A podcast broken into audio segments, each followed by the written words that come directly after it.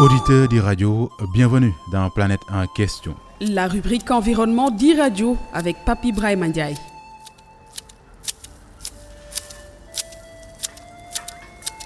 En question dans ce numéro, ce geste qui rythme la vie de ce jardinier depuis 1986, date à laquelle Boubacar Diédiou a commencé à s'occuper des espaces verts de l'université Cheikh Diop de Dakar avec ses mains expertes. C'est là que j'ai vacations comme ça, contacter des fois.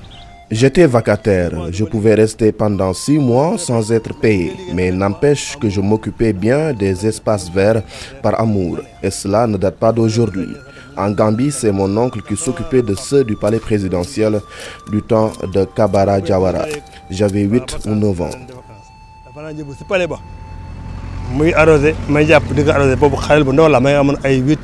De Banjul à Dakar, en passant par la Casamance, Boubacar Diédiou a su mettre son empreinte personnelle dans un travail collectif.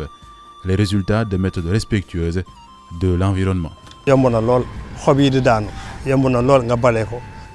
C'est facile d'avoir de l'engrais bio. Je récupère tout sur place, les feuilles mortes par exemple. Il faut les mélanger par la suite avec du sable, principalement des filao. Une fois conservé après un certain temps et puis arrosé, vous avez un engrais d'excellente qualité. Du côté du rectorat, on a su vouloir continuer les actions en faveur de l'amélioration du cadre de vie du Temple du Savoir. Pour cela, les autorités de l'UCAD comptent renforcer la formation des travailleurs et les moyens techniques, informe Amadou Makadjouf, directeur de l'environnement de l'UCAD.